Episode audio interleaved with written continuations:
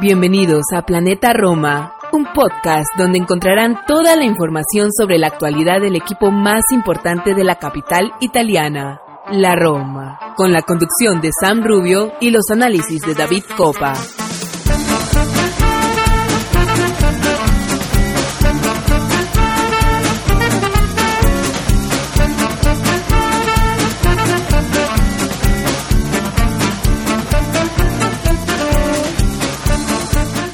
¿Qué tal? Bienvenidos todos a un episodio más de Planeta Roma Podcast. Hoy, eh, edición número 218 de este programa, donde vamos a estar hablando un poquito sobre lo sucedido este fin de semana. Eh, como es evidente, vamos a estar hablando del, del Roma Udinese, importantísima, dado como eh, todo lo sucedido de la jornada, de la jornada número 13 de la Serie A. Vamos a estar hablando de ese partido, intentando analizar y, y desgranar eh, un poco lo sucedido en el campo, vamos a hablar también del partido que se viene, que no es poca cosa, sobre todo a la importancia que, que revierte eh, su resultado sobre eh, la clasificación y sobre eh, el eventual primer puesto en la Europa League. Estamos hablando, por supuesto, del Servet Roma, partido de la próxima fecha de la Europa League y poco más. Vamos a estar comentando sobre esto y algunas cuestiones que vayan surgiendo por el camino en este episodio número 218. Por suerte, eh, no voy a estar solo, voy a estar conversando eh, con mi queridísimo Santi Boy, que va a estar acá conmigo analizando todo lo sucedido. Así que sin más dilación, vamos a una pequeña pausa y enseguida estamos de vuelta. Así que andiamo.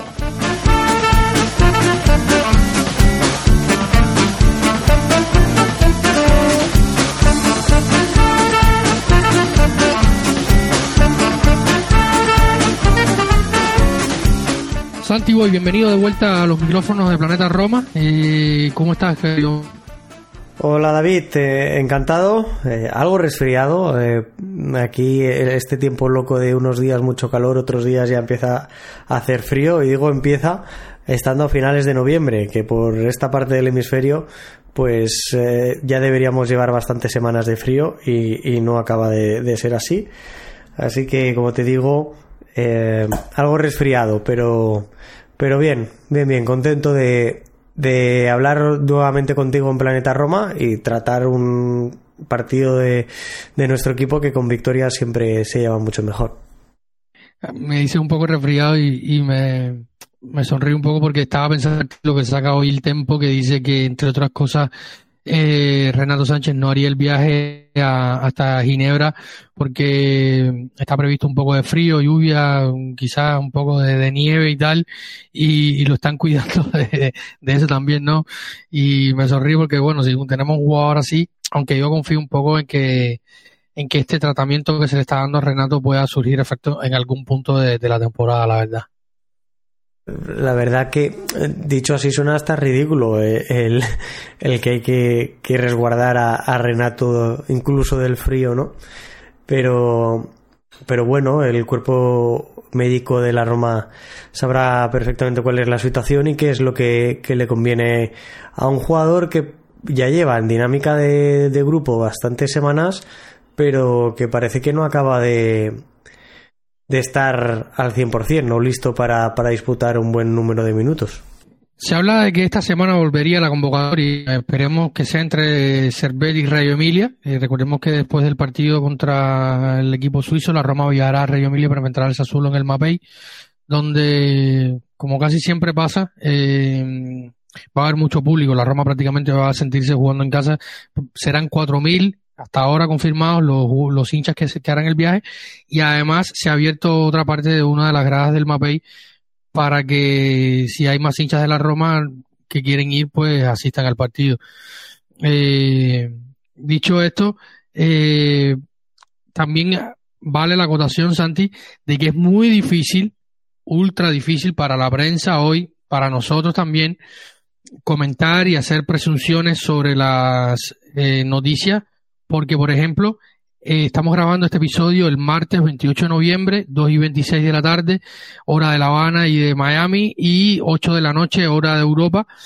eh, ha vuelto a los entrenamientos sin previo aviso, sin rumor alguno, sin nada. Eh, ha vuelto los entrenamientos grupales Marachacumbula, que sí, venía entrenando con pelota, venía aumentando las cargas, había hecho algún que otra información, de hecho pueden leerla en nuestra página web planetaroma.net, que en los últimos días, dicho sea de paso, ha estado presentando algunos problemas, pero ya estamos trabajando para solucionarlo y que siga funcionando de la mejor nuestro portal web que es también nuestra bitácora de, la Roma, donde pueden encontrar todas las informaciones diarias sobre el equipo. Hace algunos días se decía que volvería eventualmente a los entrenamientos grupales y luego haría algunos test con el equipo primavera de Federico Guidi, como viene siendo habitual en estos jugadores que tienen lesiones de larga duración, para ir metiéndole minutos a las piernas. Y, lo digo sobre todo, Santi, porque afirmar cosas, decir cosas en una, en un en un club que no filtra nada, no da reportes, no, no hace nada. Eh, en un club no, en un primer equipo masculino, porque eh, la Roma Primavera eh, o, la Roma Femenil, por ejemplo, siempre anuncia a los jugadores convocados a los partidos y tiene otra dinámica, aunque son equipos que están menos sobre el foco, ¿no? Sí, yo creo que comentas una situación fundamental y es la presión mediática que hay sobre el equipo. El caso de Kumbula es es sinónimo de, todo ello. Que hoy nos enteremos que está entrenando con el grupo cuando no lo hemos visto eh, prácticamente trotando por el campo ni nada, pues eh, eh, ha sido sorpresivo, una sorpresa, dicho, también es cierto que, positiva, porque cuanto más jugadores de la primera plantilla tengamos a disposición del técnico, pues mejor, tanto para el técnico como para el equipo y para la afición. Y estoy convencido que Kumbula pues puede sumar su, su granito de arena pero, pero un equipo que alrededor tiene muchísimo ruido mediático y que ha decidido ser muy hermético. Para nosotros, demasiado hermético. Nos estamos dejando muchas cosas por el camino. Yo coincido contigo con la apreciación del femenile. Y yo que, que lo sigo, eh, siempre puedes ver las declaraciones antes, post partido, las convocatorias, eh, te van poniendo muchas fotografías, vídeos durante la semana eh, de los entrenamientos, que es algo que con el masculino, esto también, esto último sí que se da, pero se echa un poquito más en falta eh, el día a día. Con el femenil en alguna que otra ocasión también ha sucedido ¿eh? la falta de comunicado oficial de alguna lesión concreta. Estoy pensando en Ana María Serturini que eh, en las pasadas semanas no estuvo a disposición de Alessandro Espuña y, y sin embargo no, no se había filtrado, no se había comunicado nada de forma oficial por el club. Entonces, eh, bueno, entiendo que, que es una forma de hacer que ahora mismo está viviendo el club, que entenderá beneficiosa. Y si la pelota acaba entrando, todo lo demás eh, perderá valor, ¿no? Perderá relevancia. Eh, a mí a veces me choca un poco esto porque me gusta mucho escuchar la radio, soy muy fan de la radio. Eh, y por ejemplo, cuando escucho, sobre todo a veces que estoy caminando por la calle y tal, escucho que, hay jornada de Champions, escucho mucho eh, la radio española eh, y los programas radiales conocidos en España, sobre todo los que duran hasta tarde en la noche, porque son los que más coinciden en el horario del mediodía eh, del lado acá. Y involucran mucho, sobre todo a, los a, los actores principales del mundo del fútbol, que son los jugadores. Y en Italia no pasa mucho esto más allá eh, de, la, de los medios oficiales del club. O sea, nunca vas a ver a, no sé, a, un Lorenzo Pellegrini hablar en Teleradio Estéreo o hablar en, cualquier otra emisora. Lo mismo eh, pasa con los jugadores del Napoli y, y con el resto de Italia, ¿no? Y es un poco eh, la forma de, de, cada, de cada país en cuanto a esto. Pues a mí me choca un poco porque yo disfruto mucho de eso de los medios españoles, ¿no? Que eh, llevan a los jugadores, le hacen entrevistas constantemente en zona mixta. Quizás son dos extremos que son muy polarizados, sobre todo pensando en esto de las cámaras y tal, en los vestuarios, que ha habido muchas opiniones divididas en cuanto a esto, Santi, en la liga. Eh, fíjate que, con lo que comentas, que incluso en España también se ha vivido eh, una progresión en cuanto al hermetismo. Eh, antiguamente los periodistas de medios relevantes, aunque sea, eh, que seguían la actualidad de un equipo de fútbol, por ejemplo el Barcelona, viajaban con el medio de transporte del Barcelona, con la primera plantilla y el resto del staff. Esto ya hace años que, que nos sucede y que entrevistas de primeros eh, de primeros espadas, voy a decir, como son Real Madrid, Barcelona, es muy, muy, muy difícil de ver entrevistas puras y duras a, por ejemplo, periódicos, de forma al menos habitual. Eh, los otros equipos, el resto de equipos, sí que, sí que vienen teniendo un trato muchísimo más cercano con la prensa, como antiguamente era el de estos equipos punteros. Pero probablemente también tenga algo que ver el hecho del crecimiento en redes sociales. Los clubes tienen una vía de contacto con, con, su afición directa, saltándose de esta manera a los medios de comunicación. Barcelona, Real Madrid, junto con otros equipos eh, ingleses y también la Roma, es de los equipos con más eh, seguidores en redes sociales y con mayor número de interacciones. Por ahí también se puede explicar esa caída en cuanto a beneficios en cuanto a beneplácitos, en cuanto a acceso de las radios, de los periódicos a plantillas o a clubes. Y luego que estamos en un momento en el que hay mucha polaridad y y muchos sismos. Si tú eres de uno o eres de otro, estás conmigo o estás en contra mía. Y cuando estás conmigo me resulta mucho más fácil filtrarte información y si estás en contra mía eh, te veto absolutamente para cualquier tipo de, de comunicación, sobre todo entrevistas. No, concedo a los jugadores que, que estén contigo, ¿no? Eh, es un tipo de práctica que creo que también va de la mano del crecimiento mediático que ha ido teniendo el fútbol a día, a día de hoy o en las últimas décadas, en las que ha habido una explosión de informativa muy, muy bestia, muy exagerada y que no hemos sabido, no, no hemos sabido dirigir, eh, digerir, perdón, porque muchas veces hablamos de fútbol sin hablar de fútbol y nos pasamos el día eh, mencionando personas que no que tienen nada que ver o situaciones que no tienen nada que ver. Opinamos y no, y no informamos. Que lo hagamos un podcast amateur como es el nuestro, pues podría ser relativamente normal, pero que lo hagan medios de comunicación con periodistas con carnet como de periodista, eso sí que no debería ser concebible y estamos lamentablemente y esto es irónico en la edad de oro del periodismo. Tal cual, Santi, yo ah, ah, este, escuchaba y pensaba un poco, eh, recordaba un poco unas declaraciones que hizo hace no mucho eh, Piero Auxilio, uno de los directivos del área técnica del Inter, y le preguntaban sobre el de las redes sociales, los jugadores, que al final de los jugadores también eh, hacen post diariamente, cada, cada, segundo, a cada minuto, diario, un entrenamiento, un tal, una colaboración y tal, y decía que, que él tenía un perfil secreto en Instagram, no para seguir a los jugadores, sino para seguir a sus mujeres, a sus parejas y las personas que se relacionan con ellos, que al final son los que filtran información. Entonces, ya esto habla un poco realmente lo que va. O sea, el punto de, de toda este, que, que se fue un poco la conversación por otro lado, y sin pensarlo también un poco, porque eh, les cuento que antes de empezar a grabar con el programa con Santi le decía, oye, vamos a hablar un poquito de esto, de lo otro, y no teníamos previsto nada de esto y son conversaciones que van surgiendo. Y sobre todo aclarar que es muy difícil y que hay que siempre tomar con pinzas todas las informaciones que salen hoy alrededor de, de, la Roma, ¿no? Eh, y el caso Gumbula de, de este mismo martes 28 de noviembre es una buen, un buen ejemplo en cuanto a esto. Eh, y dicho sea paso, Santi, también se vio eh, rondando en un vídeo que compartió el club a Tami Abran eh, el entrenamiento, no eh, a pie de campo allí en, lo, en los terrenos de Trigoria, como que mm, eh, frotándose las manos decía, Kumbu, Kumbu ha vuelto. Yo creo que esto es un indicio que debemos tomar en cuenta, porque si bien la vuelta de Tami se espera para a partir de año nuevo, eh, no me sorprendería a mí que un día para otro lo veamos entrenando con el grupo. Sí, yo también he pensado lo mismo, verlo con la sudadera del equipo, eh, terreno de juego.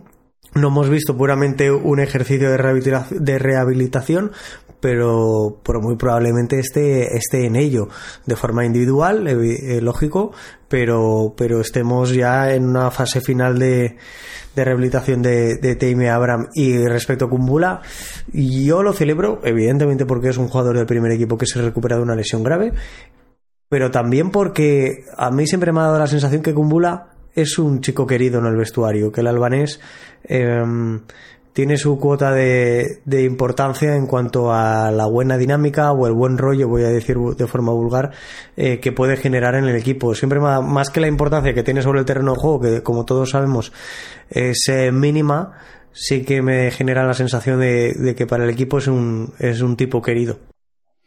Sin duda, Kumbu es un, muchacho joven que, no entra en el eh, en el grupo de los pandilleros que quiere Mourinho del gang, cuando le preguntaban hace unos días a José Mourinho sobre el tema sobre el tema del vestuario y tal, y, hablando un poco también en clave en, de los partidos a, domicilio donde la Roma, no de ahora, porque eh, recuerdo que le preguntaba a Mourinho en la previa del, del Roma Udinese sobre el tema, sobre varios temas, y él mencionaba casualmente que a este equipo le falta eh, el aquello de eh, ser más, más protagonista fuera de casa y, sacar más puntos jugando de visitante, y que él, eh, o sea, Mourinho hacía referencia a que cuando ha dirigido otros equipos pienso en el Chelsea sobre todo, eh, de esos bad boys que tenía José Mourinho en Londres, eh, eran como una gang, que es como una pandilla, eh, y que cuando iban a jugar fuera de casa, iban en el bus, se metían con los hinchas rivales, le tocaban la ventanilla, le hacían muecas, por decirlo de alguna manera,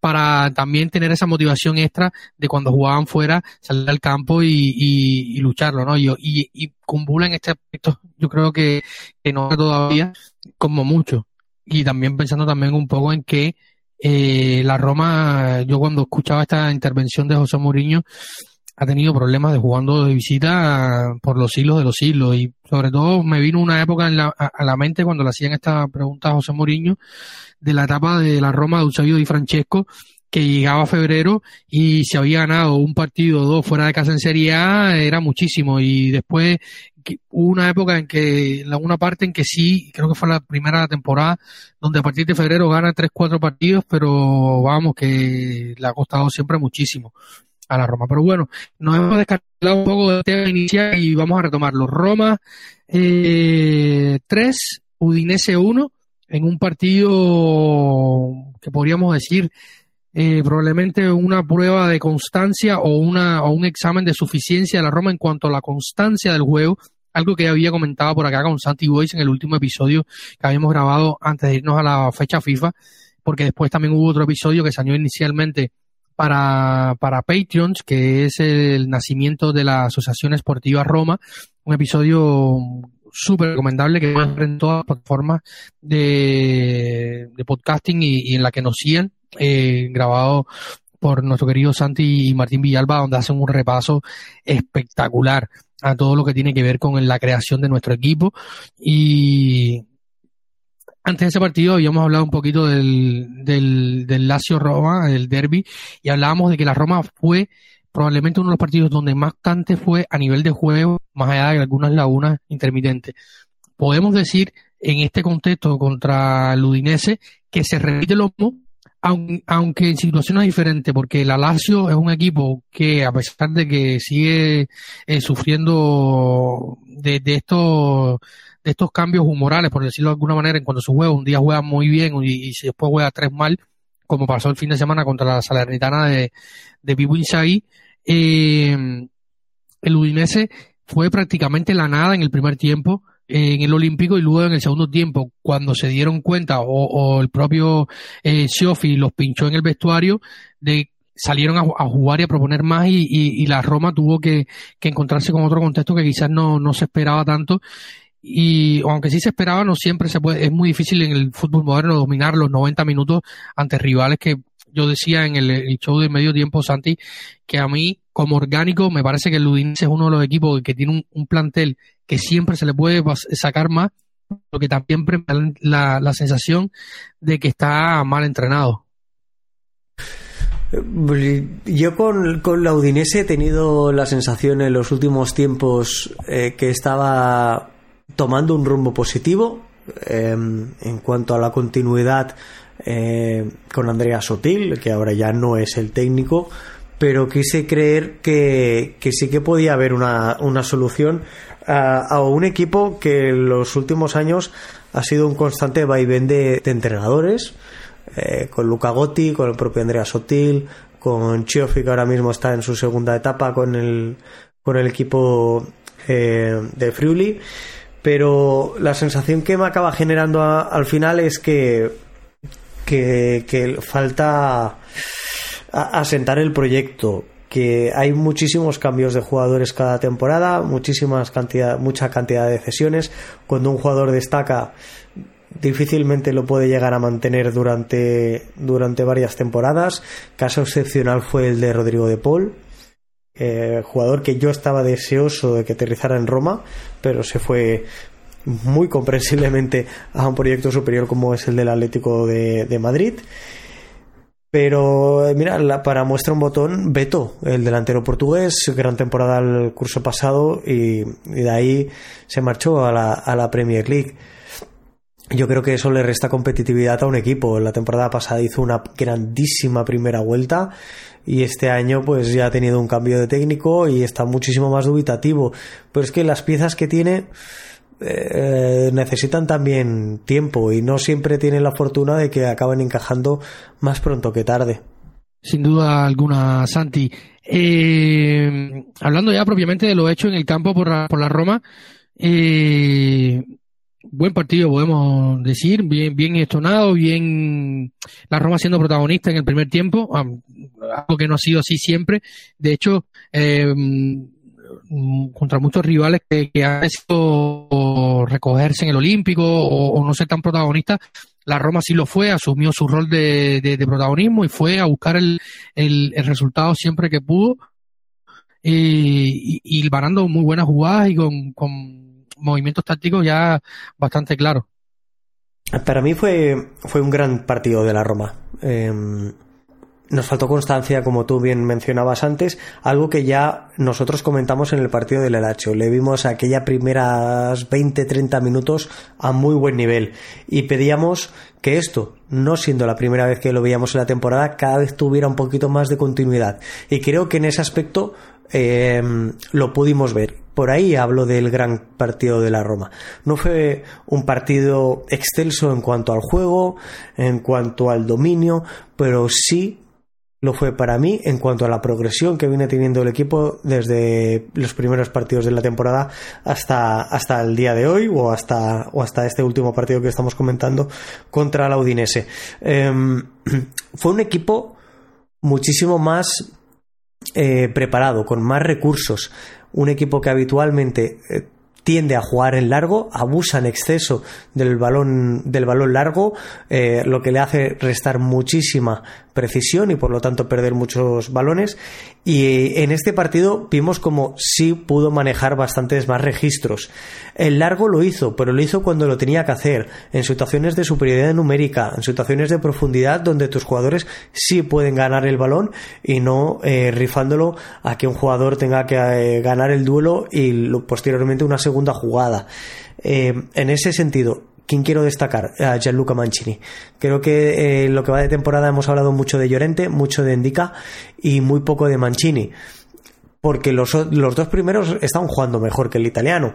Pero es que en el partido de, de, la última jornada de Serie A no fue el caso. Mancini dio un auténtico recital, metió 10 balones en el último tercio de campo, muchísimos, con más con, con mucha diferencia eh, respecto al resto del equipo y, Cristante que es el que le acompaña un poco de cerca. Eh, Cristante 8 balones. El resto del equipo el siguiente ya estamos hablando de 4 ¿eh? es una distancia considerable. En balones largos un 75% de acierto 12 de 16 intentos. Es una auténtica barbaridad la cantidad de, intentos que hizo Mancini y el acierto que ejemplificó en ello. Evidentemente, el jugador con mayor distancia eh, completada con, con, balón, no en cuanto a carreo, no en, cuanto a conducción, pero sí en cuanto al traslado de ese esférico, ¿no?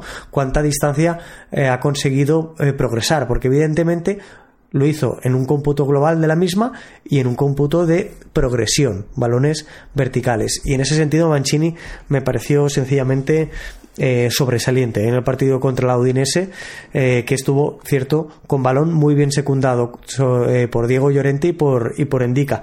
Los tres, el primer tiempo a nivel defensivo, me pareció también muy, muy, muy destacable la línea de defensa muy alta, con muchas anticipaciones, ganando bastantes duelos. Endika no ganó ningún duelo en ese primer tiempo. Sus dos compañeros de zaga ganaron la gran mayoría de ellos, tanto por alto como por bajo. Y, fue una de las claves de, de ver una Roma que robaba el balón en campo rival, podía combinar en corto, atraer por dentro para luego acabar saliendo a la banda y centrar, ¿no? Y ver, y ver buenas, buenas ocasiones de gol. Nos falta mordiente, nos falta mucho más colmillo arriba en el área rival, pero lo que vimos de, de esta Roma contra la Udinese a mí me gustó y me gustó mucho. Hablando de defensa, dicho sea de paso, las palmas para estos tres que, que han estado jugando perennemente. Eh, e incluso es diga Mancini se fue con la selección pero no a última hora eh, Llorente no, no está siendo no ha sido convocado más por la selección española. Pero Endiga venía de jugar todo con la selección con su selección en, en, en África en las eliminatorias africanas. Pero los tres desde que se lesionó Smalling a principios de temporada por allá por el mes de septiembre han jugado absolutamente todo lo que ha sido tenido que jugar o sea, son tres jugadores que no tienen de cambio, salvo cuando ha habido eh, la molestia de, de, Llorente que tuvo que ocupar el, la, la, saga Braga Cristante. Bueno, eh, yo imagino que a, José Mourinho hoy se le ha salido una, una sonrisita al ver a Kumbao, aparte que no es el, a lo mejor, el, eh, tipo que, en cuanto a cualidades técnicas y, lo, encarnando más lo que, lo que él busca en un defensor, pero sin duda para él y para los otros tres integrantes de la, de la defensa de Roma eh, es un pequeño alivio mirando hacia adelante. Eh, Santi, eh, fue muy buen partido en defensa, como tú lo decías, y sobre todo por, por la calidad de, de los tres. pero a mí me sigue preocupando sobre todo no quiero llover sobre mojado y que siempre lo critico y tal, pero lo de Espinazola, cuando tú me dices, o sea, me, me comentan, falta mordiente en el área rival y, y no solo por, por, la, por la puntería, la definición, pero contra, eh, seguir viendo un jugador que, que llega, supera la marca y generalmente se entra mal o decide mal cuando está en el, en el área, en el área rival, eh, eh, es muchas veces desesperante. Sí, e incluso, oye, también lo podríamos llegar a, a señalar desde una perspectiva de el gol de la Udinese. Eh, es cierto que aquí hay varios fallos individuales. El primero es un mal control de Dybala, que pierde, que pierde la posesión, para luego, eh, si no recuerdo mal, Mancini hace un salto defensivo que mm, un salto me refiero a, salir a buscar al atacante, que probablemente no, no, no está bien medido. Karsdorp bascula en exceso y Spinachola, y no es ninguna sorpresa, se deja comer la tostada. Eh, se deja que, el atacante le gane la espalda y, no, no, le genera oposición alguna para el remate final de, del francés Tobén.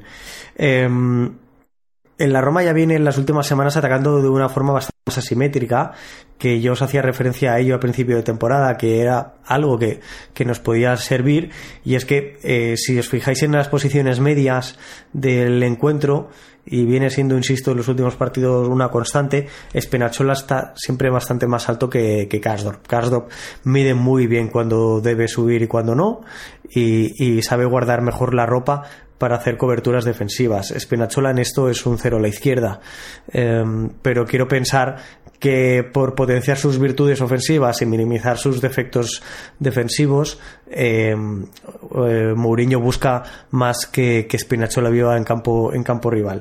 Es un problema que, siempre tenga que buscarse acomodo en, en la pierna derecha, porque nos limita muchísimo a la hora de, de ganar jugadas en, en el punto de penalti.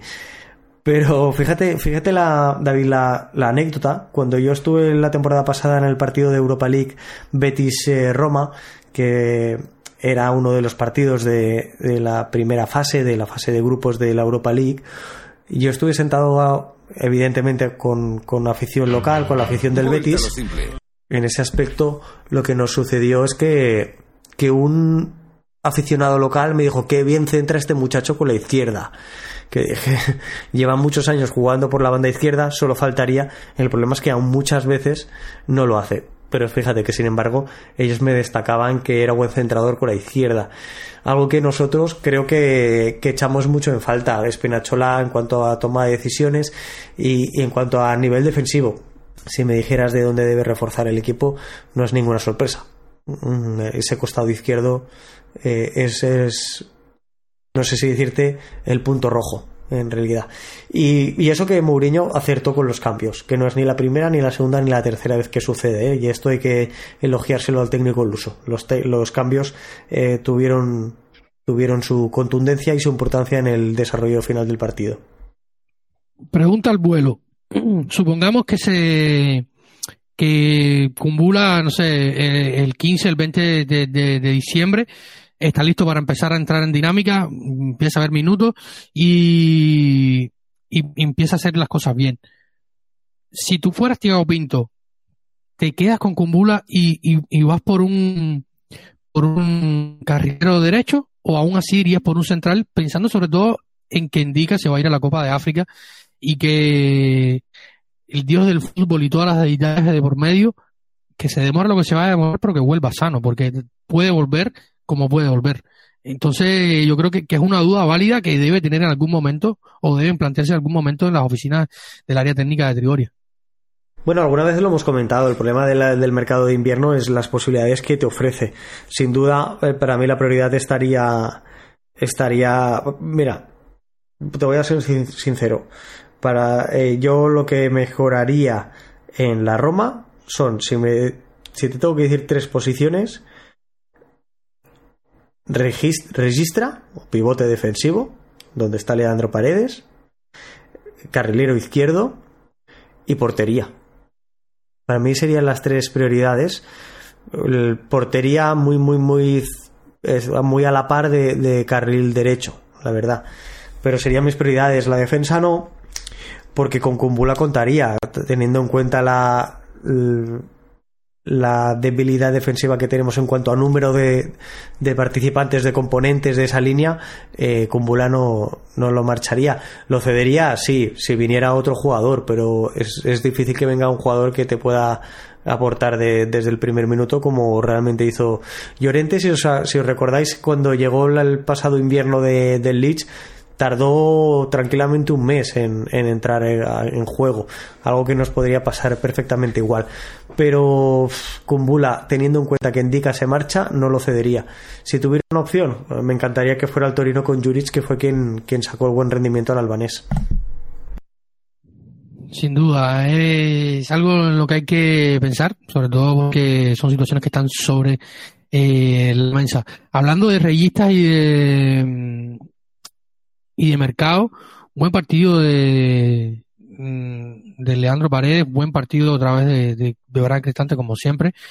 Eh, y buen partido de Lorenzo Pellegrini, que volvía 52 días después de su último partido al campo con la Roma. De hecho, era un, un Roma, un Roma Servet. O sea, hablando de partido titular, porque jugó exactamente contra, contra el Servet eh, aquellos 12 minutos famosos donde entró, asistió, se salió del campo y la, rompió toda, pero fueron solamente 12 minutos.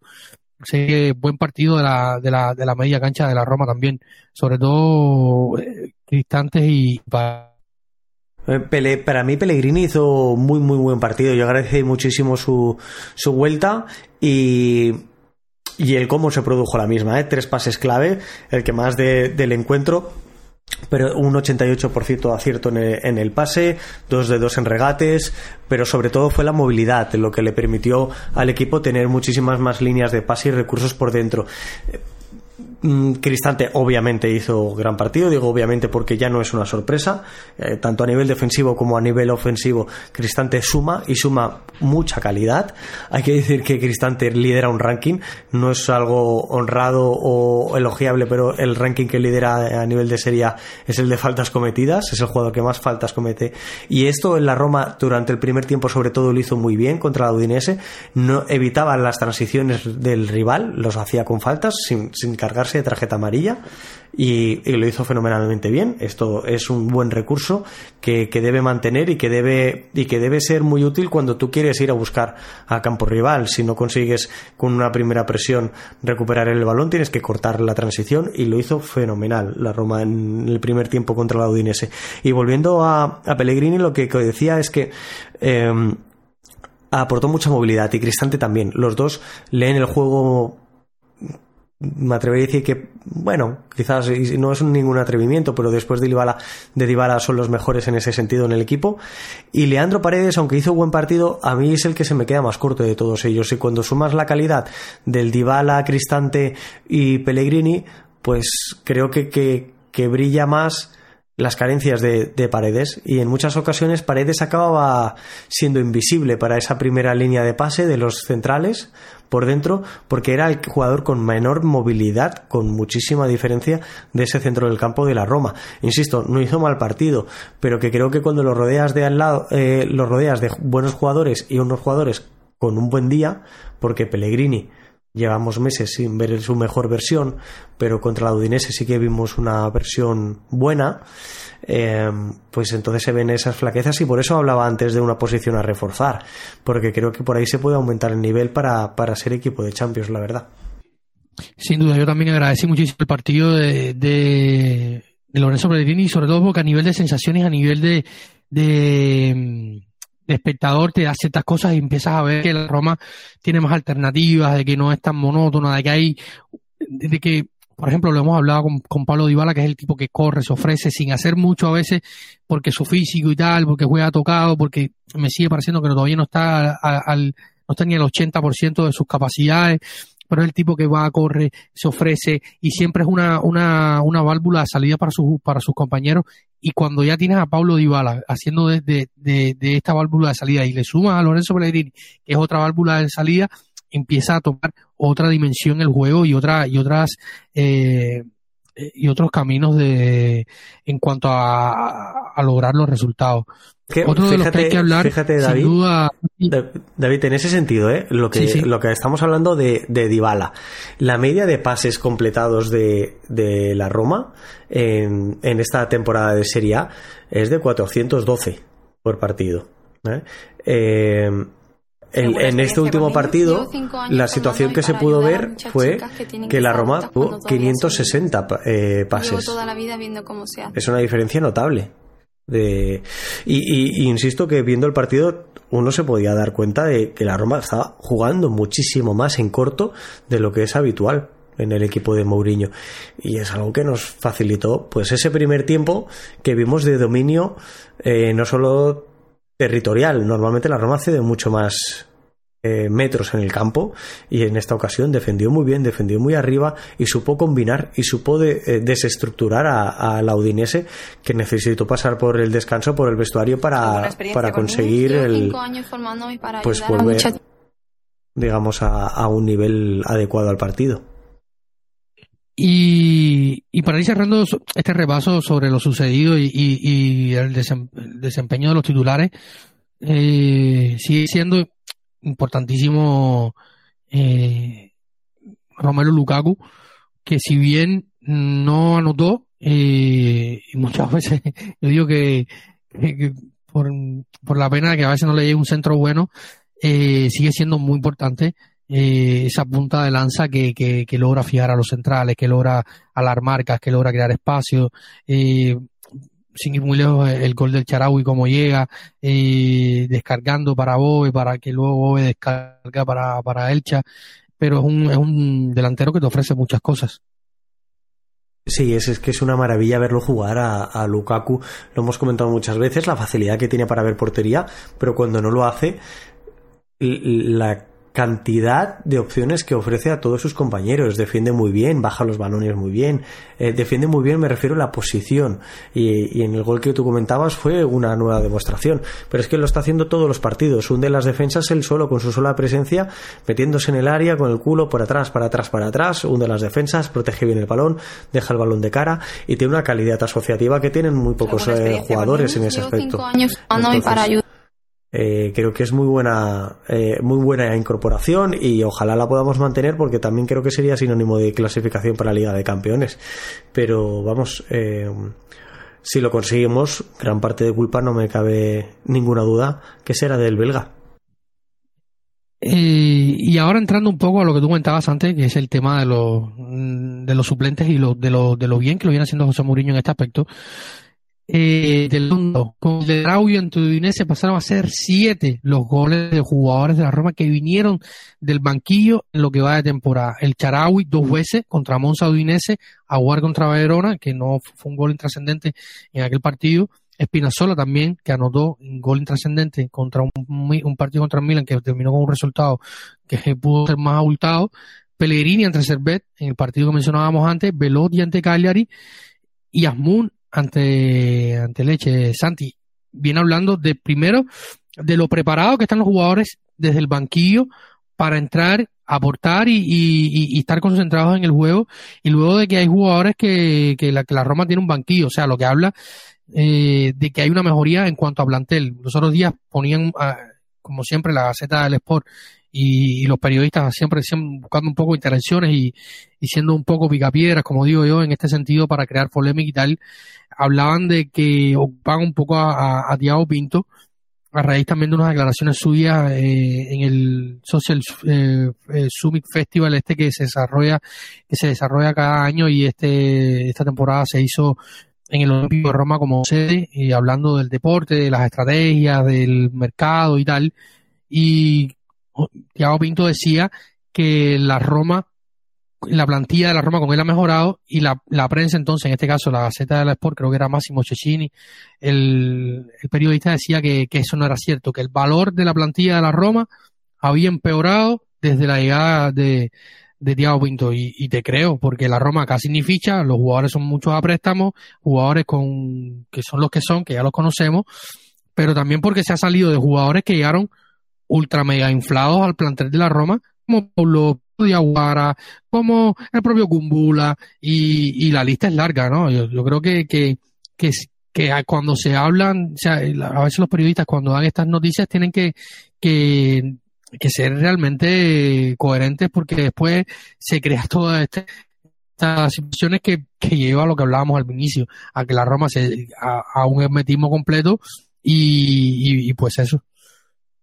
La verdad que yo no recuerdo eh, cuánto hace que, la Roma no, no, contaba con delanteros como Paulo Dybala, Romelu Lukaku, Temi Abraham, Sardar Azmoun, Stefan El Sharawi eh, o Andrea Velotti. La verdad. Andrea Velotti. No, no, lo recuerdo. Eh, cuando, en qué momento la Roma de los últimos 5 o 10 años ha podido tener a cinco jugadores ofensivos de esta calidad. Evidentemente, los dos primeros desequilibran mucho la balanza. Pero si esto no es aumentar el valor de tu plantilla, eh, que vengan y me lo, y me lo expliquen. Lo que tú dices es, al final, eh, una lectura interesada del dato el dato es frío, le tienes que dar un contexto. Y si tú has disminuido el valor en cuanto a que tú has disminuido la cantidad de jugadores o has disminuido el valor de tu sueldo, de, de, tu techo salarial, pues eh, quizás es un buen dato que, que en tu plantilla se cobre menos o que tengas menos jugadores pero más aprovechables. Esto es lo que hay que ver. Y creo que Mourinho desde esa perspectiva, pues fíjate, ayer salta al terreno de juego Azmun y no lo hace Velotti, pero estoy convencido que Velotti contra el Servet va a tener minutos. Azmun no puede porque no está inscrito. Y esto lo estamos viendo de forma habitual.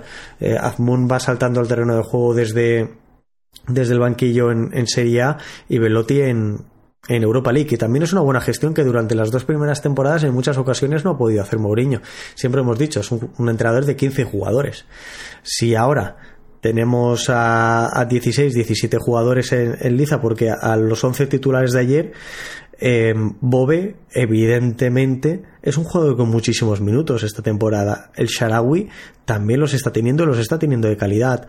A Zalewski poco a poco lo vamos viendo una mejor versión. Christiansen posiblemente juega minutos de, poca relevancia, pero también va saltando al terreno de juego y Azmun poco a poco también va teniendo su impacto en el equipo. Eh, pues, pues, sin duda, me parece que la, plantilla de la Roma, como mínimo, es mejor que la de la temporada pasada. Por eso también pienso que este año sí que existe la exigencia y el objetivo de clasificación para Liga de Campeones. Sin duda alguna, yo creo que, esto está sobre la mesa.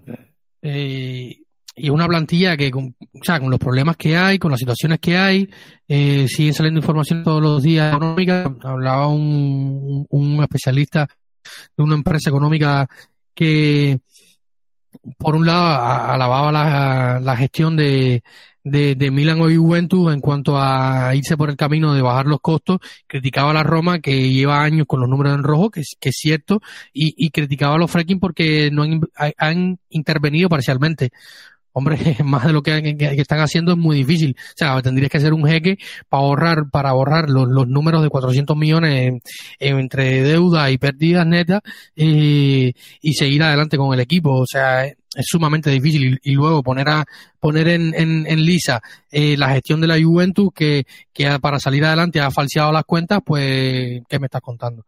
Eh, pero volviendo al, al plantel eh, y lo que decía Santi, también hay que decir que, por ejemplo, es hoy es el portero de Copa, que antes no pasaba. O sea, hay un plantel de fondo y jugadores como Eduardo que, que da una entrevista muy interesante hablando sobre sus cualidades y, tal. Y es un jugador que siempre aporta y, fue clave en los dos goles contra, contra el, el gol del 2 a 1 y el 3 a 1 de, de la Roma contra Udinese, por ejemplo. Sí, yo, creo que Bobé eh, le dio otra velocidad al equipo cuando, cuando entró a jugar y, como, como tú me dices, ¿no? Junto con Svilar y junto con Chelik, también, con Cheki Chelik, eh, serán jugadores seguro de inicio eh, en el partido de, de, Europa League. Y esto, pues habla a las claras de que hay, de que hay más plantilla o que al menos el técnico entiende que tiene más recursos de los que tenía eh, meses atrás o un par de temporadas atrás cuando aterriza, aterriza en Roma. Es que Bobe se lo ha ganado con muchos minutos. Podemos hablar de lesiones, pero se lo ha acabado ganando. Y, y con todo merecimiento debe, debe ver más minutos pese a la recuperación de, de, Pellegrini. Y ese es el momento, Europa League. Igual que el Sharawi. El Sharawi el año pasado, el final de temporada del Sharawi fue, fue excepcional. Fue de, muy buen nivel, jugando en el carril izquierdo cuando él no es defensor, no es carrilero, pero eh, se arremangó e hizo lo que tenía que hacer por el equipo. Y ahí está la recompensa de su renovación, creo que merecida con todas las letras. Y y, bueno, pues ahora siempre que lo podamos tener en, en como segundo punta, creo que, es un jugador con, con, gol, como le podemos ver en esta última jornada, lo hemos visto ya en tantas, y que, y que es capaz de definir muy bien.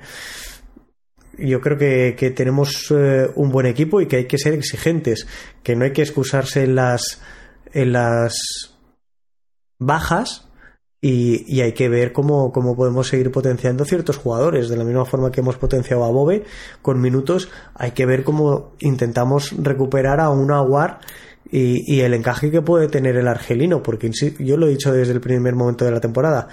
Técnicamente es un jugador superlativo, pero es muy, muy poco regular. Lo ha sido durante toda su trayectoria, por lesiones, por, eh, por posiblemente mentalidad pero hay que ver de qué forma conseguimos que Aguar tenga un impacto positivo dentro del equipo, jugando una posición u en otra, jugando de una manera u, otra. Pero, pero hay que sacar jugo a este tipo de, de, de jugadores. El enésimo ejemplo, muy bien sabido, muy comentado, Diego Llorente o Indica. Jugadores que con balón son mucho mejores que defendiendo y estamos viendo una Roma que en las últimas semanas cada vez es más protagonista con balón desde atrás. Es que contra Udinese no se rifaban los balones, pero es que tampoco los rifaba Rui Patricio, que lo habitual es verle pegar un patadón para arriba, y esto ya no lo está haciendo. Ni Rui Patricio, contra Udinese prácticamente no lo hizo. Entonces, eh, Rui Patricio, pues un porcentaje alto de pases, de, eh, de acierto en el pase, ¿no? Y todo esto es porque vas encontrando el encaje y vas sacándole las virtudes a tus jugadores y las vas potenciando. Yo no me cabe ninguna duda. Al final Mourinho es un grandísimo técnico y a su palmarés solo hay que remitirse para, para poder comprobarlo, claro.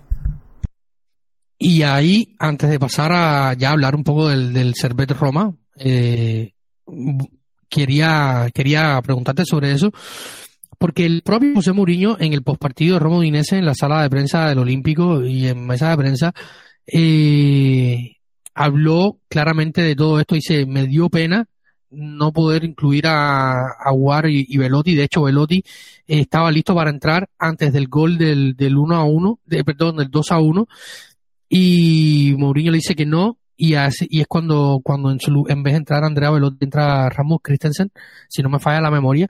Y, y Lorenzo Pellegrini va y le tiene sobre encima a, al Galo antes de irse al banquillo. Y, y él habla de esto, ¿no? De que encuentra, dice que él muchas veces ha criticado el banquillo de la Roma por no encontrar las soluciones que él quiere, pero que ahora encuentra eh, un, banquillo con soluciones y con calidad. Y, habló de jugadores, eh, en este caso de, de Christensen y que era una pena no poder contar con ellos en Europa y por lo que todos ya sabemos, y se refería un poco Asmun eh, en cuanto a que es un, gran jugador y que le faltaba un, un poquetino, un poquito de para terminar siendo un jugador de Mourinho. Y como en algún momento ha hablado de Aguar sobre todo y indica en cuanto a, hacer un, un más eh, Roger Ibañez entiéndase un jugador de ir a, al duelo a ser más duelista y con Aguar a, ser un jugador que aporta más en la fase sin balón. Y por ejemplo, pienso en Aguar que cuando llegaba a Roma decía que él venía a la Roma sobre todo por Mourinho porque es un, es un entrenador que te logra dar ciertas cosas y exprimirte eh, y, sacar eh, lo mejor de, de, ciertos jugadores. Y por ejemplo, un buen ejemplo es el, Charaui, que de, cuando vino de China parecía casi un jugador, le costaba, eh, no tenía, no encontraba continuidad, José Mourinho dio una vuelta y hoy es un jugador que no puede faltarle a este equipo, ni de titular cuando eso, o, cuando entra del banquillo, generalmente eh, suele aportar más. Yo creo que, que, va por ahí. Mi pregunta es, Santi, eh, es un melón muy grande, pero bueno, para que me des tu opinión, con respecto a Mourinho, tenía, ha tenido razón Mourinho en estos, en estos últimos años, eh, aunque nadie tiene la verdad absoluta.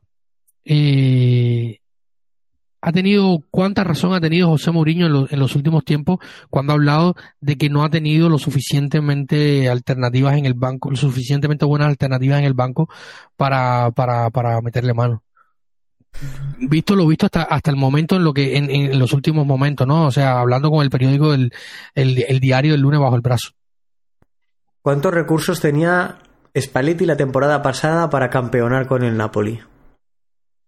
¿No? Eh, es que es, eh, es que es difícil. Eh, debido a la clasificación final, podemos pensar que sí que ha tenido razón, pero es que a mí me suena excusa.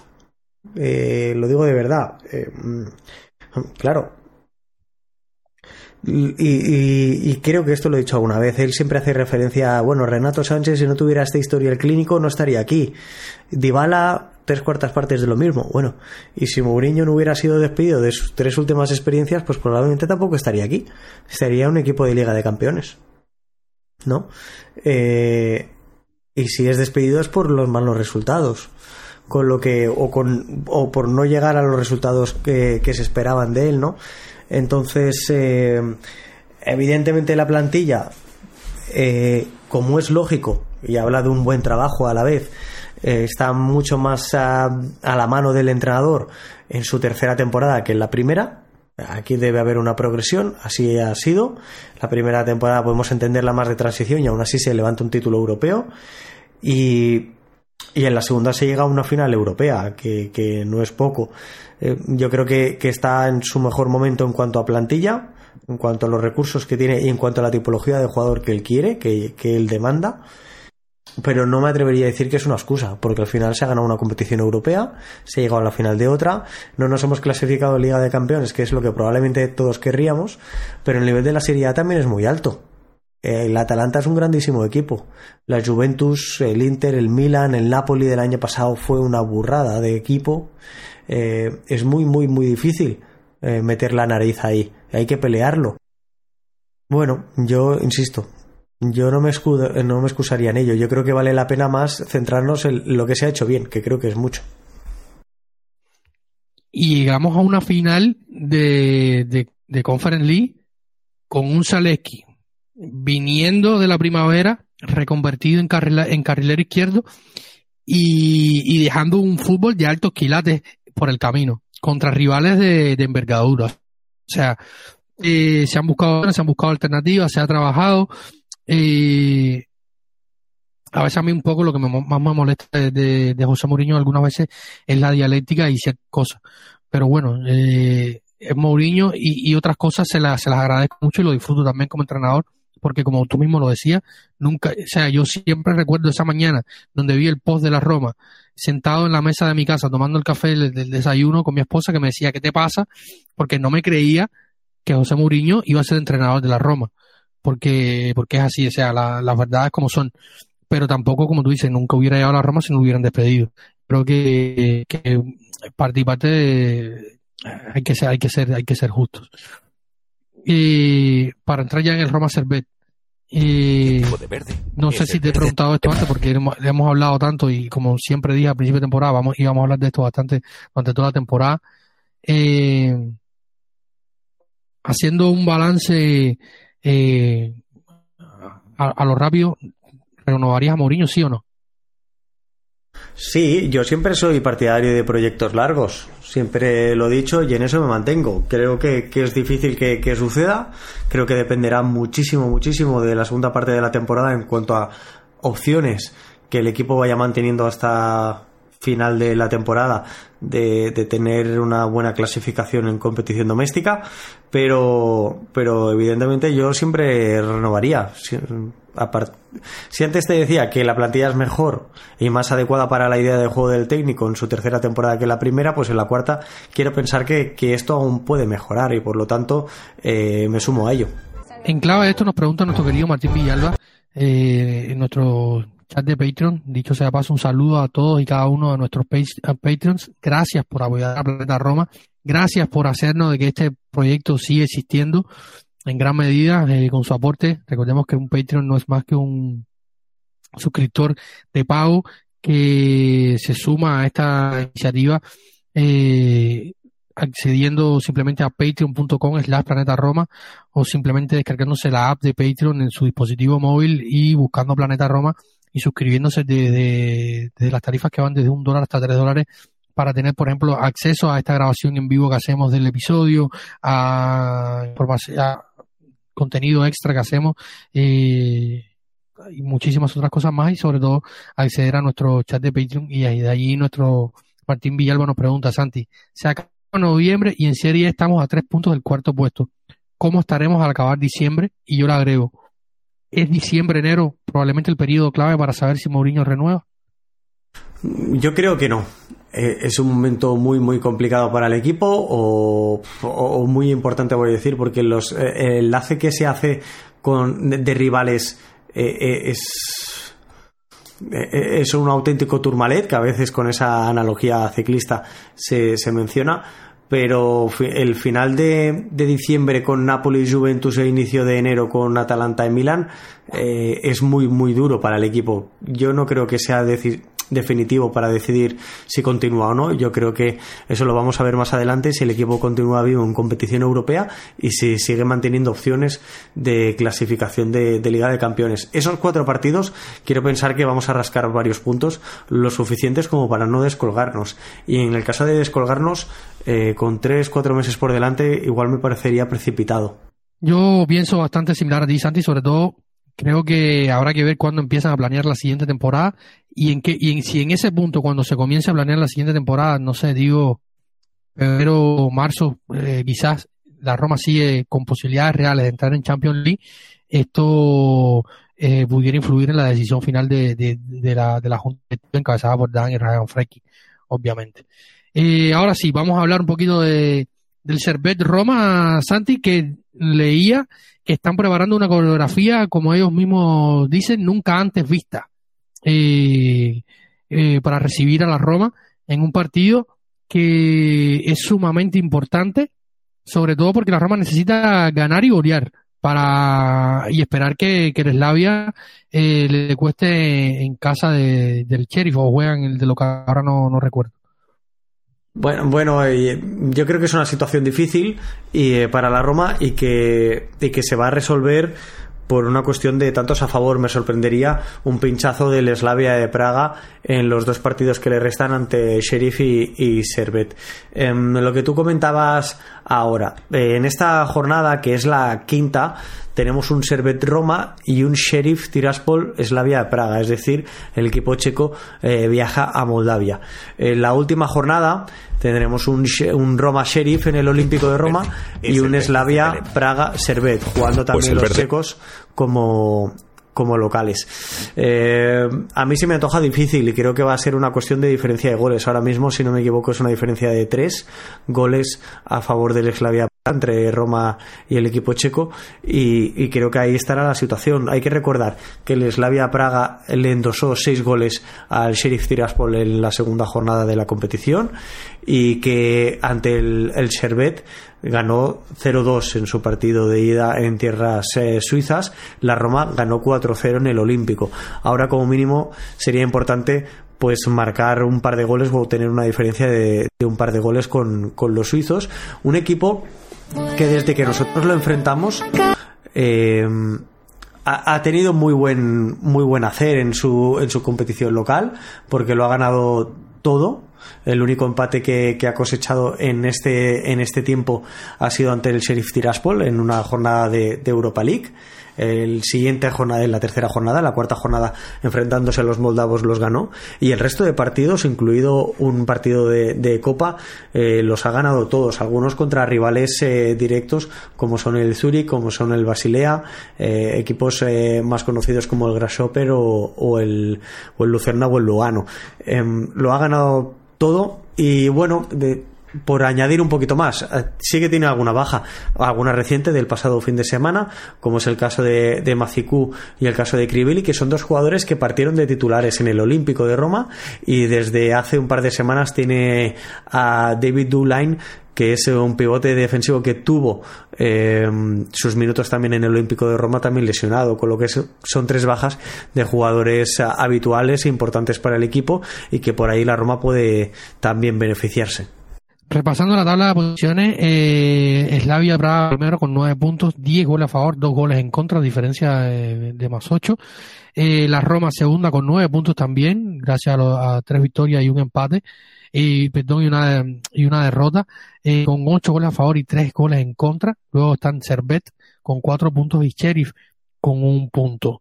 Eh, hoy la prensa especializada, sobre todo Corriere del Sport, comentaba de que José Mourinho prepara hasta seis cambios, incluido el desfilar que seguirá siendo el portero de Copa eh, para el partido de Ginebra. pero mi duda sobre todo está Santi en la situación de, de, Gianluca Mancini, aunque no me queda bien, no me queda claro todavía si fue un palo a Smalling o un, reconocimiento a, Mancini y, o una preocupación para todos o todos o todas las situaciones posibles. Porque decía José Mourinho, eh, tras el partido que eh, Luca Mancini había eh, pedido unos calmantes porque tenía algunos dolores eh, y hacía referencia a esto puntualmente, ¿no? Sobre todo porque lo que se habla del caso de Chris Molin. Y verías a, Cristante en defensa eh, contra Slavia pensando sobre todo en, darle un poco de reposo a, a Mancini. Pues no me sorprendería, la verdad. Y en ese sentido, pues eh, los cambios que tú comentabas, hablabas de seis cambios, me podrían, me podrían salir tranquilamente. Eh, si yo pienso en Velotti, pienso en Bobe, pienso en Chelik, eh, pienso también posiblemente en el Sharawi, o en Zalewski, en Svilar, me pueden salir seis cambios. Si además echamos hacia atrás a, a Cristante para darle algo de descanso a Llorente Mancini, pues eh, aún con mayor razón. Es que, que, esté con, con, molestias musculares y calmantes Mancini me parece lo normal. Tú antes lo mencionabas, lo está jugando absolutamente todo.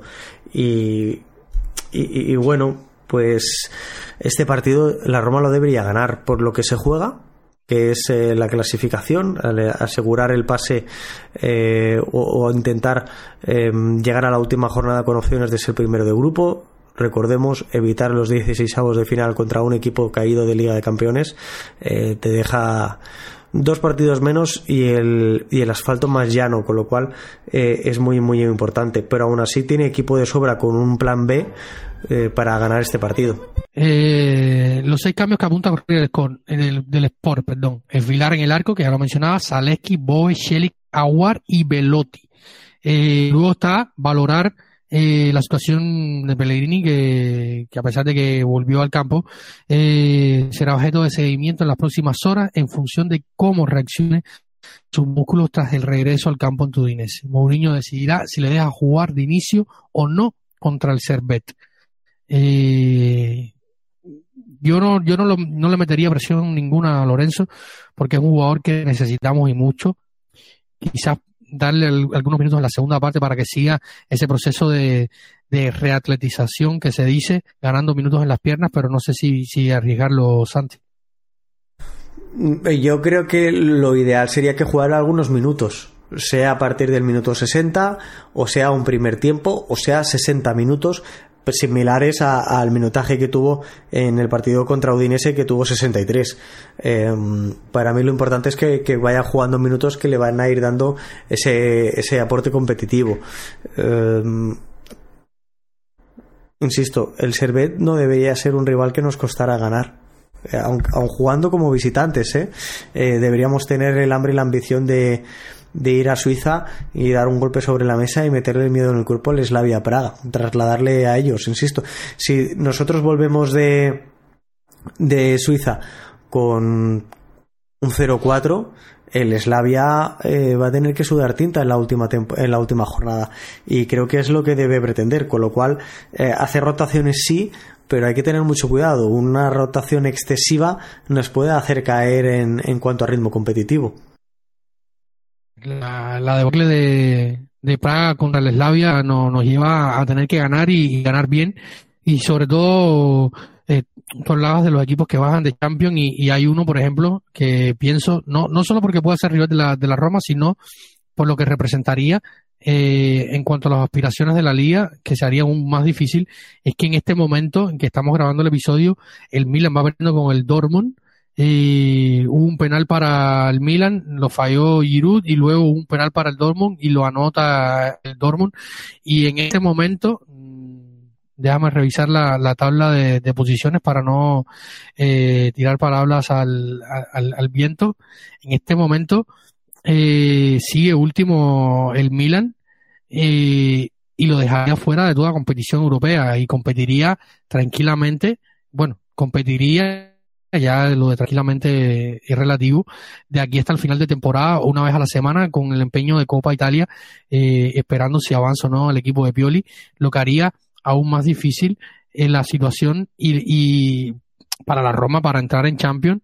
Eh, porque se necesitaría mucho evitar esos dos partidos de playoff de contra los equipos de Champions para sobre no solo por, el rival que puede hacer ganarlo o no, sino por, por el empeño de dos partidos más en la temporada con un grupo que, que en las últimas temporadas ha sido de, de los equipos que más ha jugado en Italia desde la temporada de Conference hasta la temporada pasada siendo equipo que, que cierra con dos finales europeas. Sí, llegar a finales eh, continentales es lo que tiene, al final sumas muchos partidos. Y eh, en ese aspecto yo creo que el Inter y la Juventus están un, un peldaño por encima de, del resto de los equipos por diferentes cuestiones, por nivel de la plantilla, nivel de juego, nivel de proyecto, eh, sensaciones dinámicas en el caso del Inter y, y por, porque no tienen más distracciones que, que, que, la competición doméstica y con un objetivo muy claro, muy marcado, como es en el caso de la Juventus y con una calidad individual que para mí les hace eh, ser candidatos a, al título, ¿no? A partir de aquí, la Roma tiene que estar en la terna de los siguientes por esas dos posiciones, pero como tú bien dices y bien apuntas, eh, si el Milan se cae de competición europea, ni siquiera juega Europa League, eh, lógicamente eh, menos minutos en las piernas de los jugadores, más, más tiempo de preparación de los partidos del domingo o del sábado y, y mayor dificultad para sus rivales a la hora de afrontar a, al equipo rosonero. Sí que creo que una eliminación del Milan pondría en el alambre a Stefano Pioli, muy probablemente acabaría con el, con el cargo. Del, técnico italiano, pero que algo para mí sería un error, porque Pioli creo que se merece todo el crédito con el trabajo que ha hecho en el Milan y con la plantilla que tiene el Milan, que está muy lejos, bajo mi punto de vista, de la del Inter y sin embargo le ha plantado cara en las últimas temporadas, ganando incluso un título. Y, y, hay que tener cuidado, eh, veremos cómo evoluciona el Napoli de Macharri, como también lo hace el Atalanta de Gasperini, eh, pero, pero bueno, eh, sin duda es complicado y lo que necesitamos es estar en la pugna por, por ello hasta final de temporada. Sin duda alguna, porque está muy cerrada la tabla eh, y hay equipos, por, ejemplo, si, si el Boloña sigue con esta temporada en sueño que está haciendo con Thiago Mota, pues más problemas para la Roma, un equipo que tampoco juega en tres semanas y, en fin, muy complicado. Santi, eh, marcador y notadores para el partido contra contra el Servet para ir cerrando este episodio. Yo te la, te la digo. 3 a 0, Velotti, Lukaku y Zaleski. Yo estaba pensando en, también un, un 0-3. Eh, pero bueno, por, por, irme un poquito más. Va, me voy a ir a, a 0-4 y así algo diferente, algo, algo, o digo algo diferente a ti. Y, y me quedo con, con Lukaku, con Pellegrini y con Cristante. Y bueno, me faltaría uno. Pues te digo el Sharawi. No está nada mal. Eh, veremos a ver si, si, si nuestra quiniela la aceptamos o no. Ya estaremos hablando aquí el próximo episodio para comentar un poquito lo sucedido en Europa League y también haciendo una pequeña previa, Santi, de lo que se viene, que es el partido contra, contra el Sassuolo en el Mapei en una jornada de, de, Serie A que tendrá partidos como el Monza Juventus, que tendrá un Lazio Cagliari, un Napoli Inter, que es un partido que, que pudiera valer que en este momento la Roma tiene 21 puntos a 3 del Napoli de Walter Massarri. Lo digo y, sigo pensando que, que estoy viajando a la máquina del tiempo 10 años atrás un Torino Atalanta, que es un partido también sumamente interesante, un Fiorentina Salernitana, un Milan Frosinone y un Genoa Empoli para completar la jornada, además de un Leche eh, un partido bonito en el Vía del Mare entre dos equipos que, que proponen un, buen fútbol. Así que nos vemos aquí dentro de unos días para seguir comentando sobre la Roma, sobre la Serie A y sobre, sobre el fútbol. Santi, ¿algo más que agregar y, y o comentar? Nada, David, eh, que ojalá podamos seguir comentando victorias de, la Roma, que debemos ser optimistas, que el equipo, yo creo, como he dicho, está, está creciendo, está progresando tanto en la idea del juego como, como eh, en situaciones de jugadores individuales.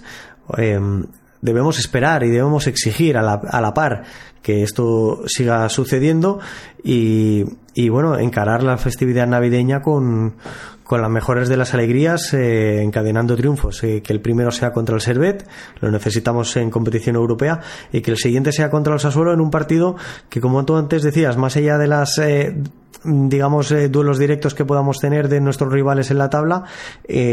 antes mencionábamos, ¿no? O varios de los equipos que nos enfrentaremos a finales de diciembre. El mes de diciembre es muy, muy complicado para la Roma, es muy duro y creo que que el partido más asequible y pese a ser fuera de casa es este contra el Sassuolo, así que hay que ir a por ellos.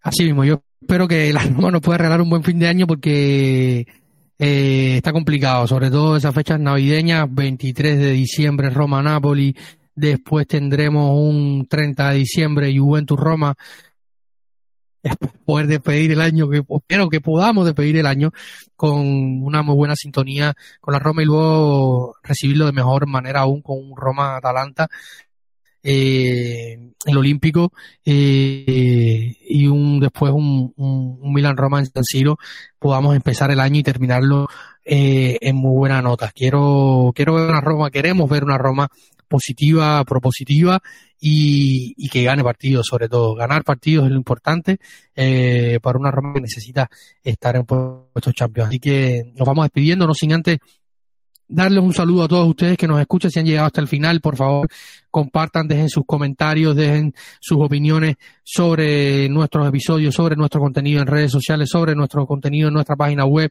Siempre es, es sumamente importante para nosotros retroalimentarnos con su con informaciones eh, y, todo lo que tengan que, aportarnos a nuestro proyecto. Muchas gracias a todos los que nos escuchan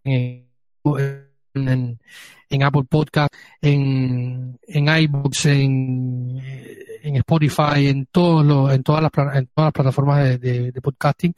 Y también un saludo a nuestro querido Martín Villalba, que se ha comprometido eh, va junto con Dybala hacia el otro lado, hacia el lado de los, de, los casados, de los eh, se va a esposar con su con su querida Consu, así que nuestras más sinceras felicitaciones a, un romanista de, de, la casa y, de los buenos, así que nada, despedimos así este episodio número 200 de 218 de Planeta Roma, donde hemos repasado un poco la actualidad de nuestra querida Loba. Así que nos vemos eh, donde siempre estamos, acá, en los micrófonos de Planeta Roma Podcast para seguir analizando nuestro equipo. Un saludo a todos y recuerden que siempre lo más importante es Forza Roma.